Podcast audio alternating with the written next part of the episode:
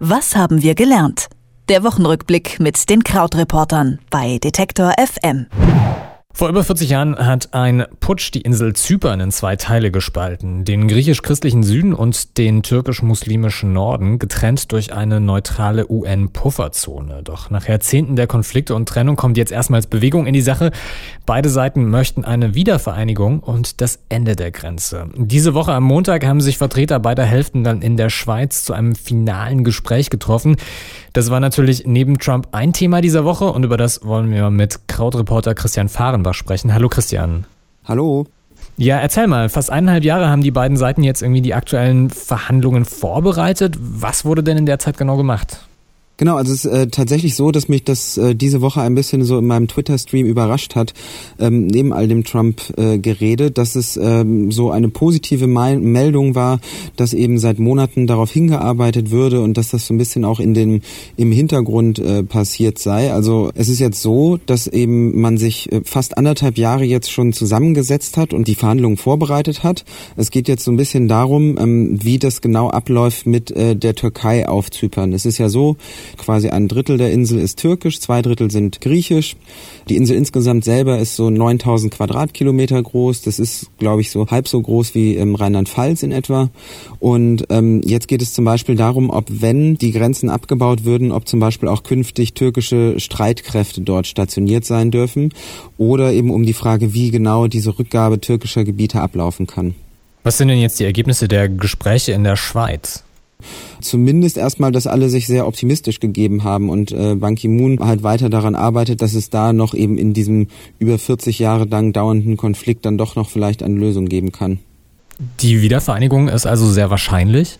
So sieht es im Moment jedenfalls aus. Also es liest sich tatsächlich so, als ob aus diesem geteilten Land wieder ein gemeinsames Land werden kann. Es ist tatsächlich so, dass Zypern zum Beispiel auch im Moment touristisch wohl ganz gut funktioniert. Da hatten wir so ein, zwei Sachen während unserer Recherchen darüber gelesen, dass äh, gerade aus der das geht so ein bisschen auf Kosten der Südtürkei, aber dass tatsächlich eben das Land auch wieder einen Boom erlebt, nachdem es ja auch eigentlich in der Europakrise oder in der Eurokrise relativ äh, stark getroffen worden war. Also werden auf Zypern Mauern eingerissen. Aber kommen wir mal zu äh, der anderen Person, die diese Woche sehr wichtig war und die ja eine Mauer bauen möchte. Donald Trump. Um das Thema kommt man wahrscheinlich einfach nicht rum in einem Wochenrückblick. Die meisten können es immer noch nicht fassen. Er wird tatsächlich der nächste Präsident der Vereinigten Staaten werden. Viele Menschen haben Angst vor dem politischen Wirken dieses, ja, man kann echt sagen, offenen Fremdenhassers. In unserer Serie fragen wir immer, was haben wir gelernt? Was haben wir denn gelernt oder was können wir denn lernen aus der Wahl von Donald Trump, deiner Meinung nach? Also hier in den USA ist es tatsächlich wirklich noch auch so eine absolute äh, Betäubung, glaube ich. Also zumindest in manchen Bevölkerungskreisen. Es ist ja hier so ein bisschen unterschiedlich, wie sehr die Leute sich überhaupt mit Besch Politik beschäftigen. Aber ähm, ich glaube, es hat tatsächlich für viele wirklich mit so einer Art Trauerarbeit zu tun. In einigen Städten sind ja abends im Moment auch immer Demonstrationen gegen Trump jetzt schon. Und es ist wirklich noch natürlich absolut unklar, was aus dieser Wahl jetzt zu lernen ist. Auch Berichte, die sagen, was, äh, die schon andeuten, was Trump jetzt alles gestaltet gestalten würde, sind halt sehr, sehr fragwürdig, denn es weiß eigentlich niemand so richtig, was jetzt passiert, weil er so häufig seine Meinung geändert hat und so sehr gegen alle geschossen hat. Und vielleicht kann man am ehesten so lernen, wie es ist, äh, auf die Dinge zu blicken, die einem so ein bisschen Hoffnung spenden. Also es gibt ja letztlich hier drei wichtige Regierungsinstanzen, also den Präsidenten, den Senat und das Repräsentantenhaus so ein bisschen eben Kanzlerin oder Kanzler, Bundestag und Bundesrat. Ähm, und überall haben zwar jetzt die Republikaner eine Mehrheit, aber im Senat ist es tatsächlich eine relativ ähm, dünne Mehrheit. 51 äh, Republikaner sitzen da drin, 59 äh, von anderen Parteien, also eben, ich glaube, 47 Demokraten und zwei Unabhängige oder sowas.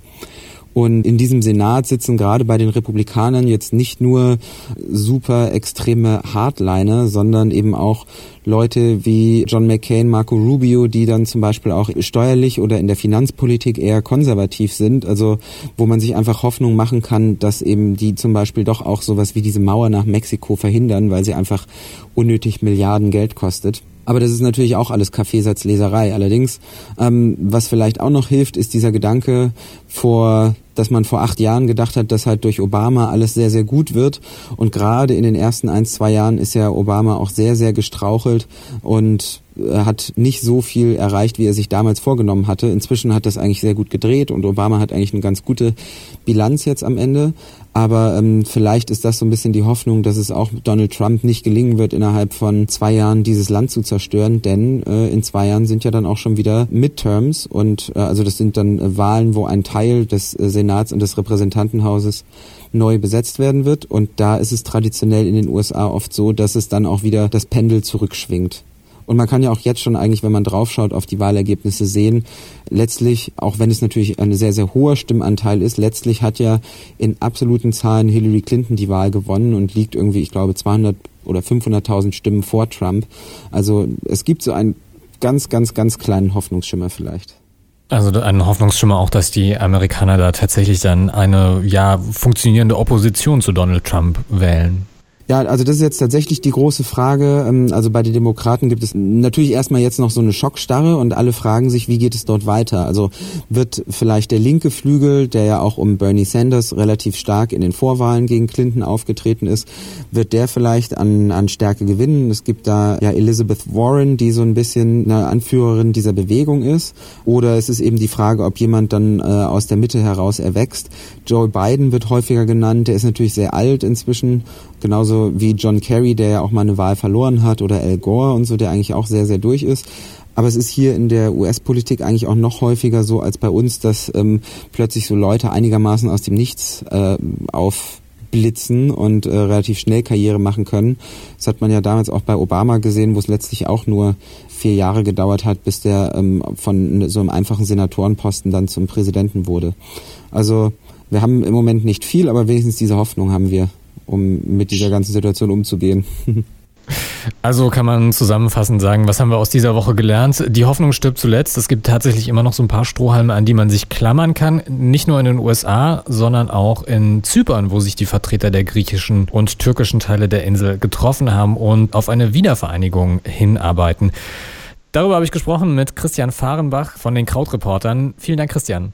Ich danke auch. Tschüss. Was haben wir gelernt? Der Wochenrückblick mit den Krautreportern bei Detektor FM.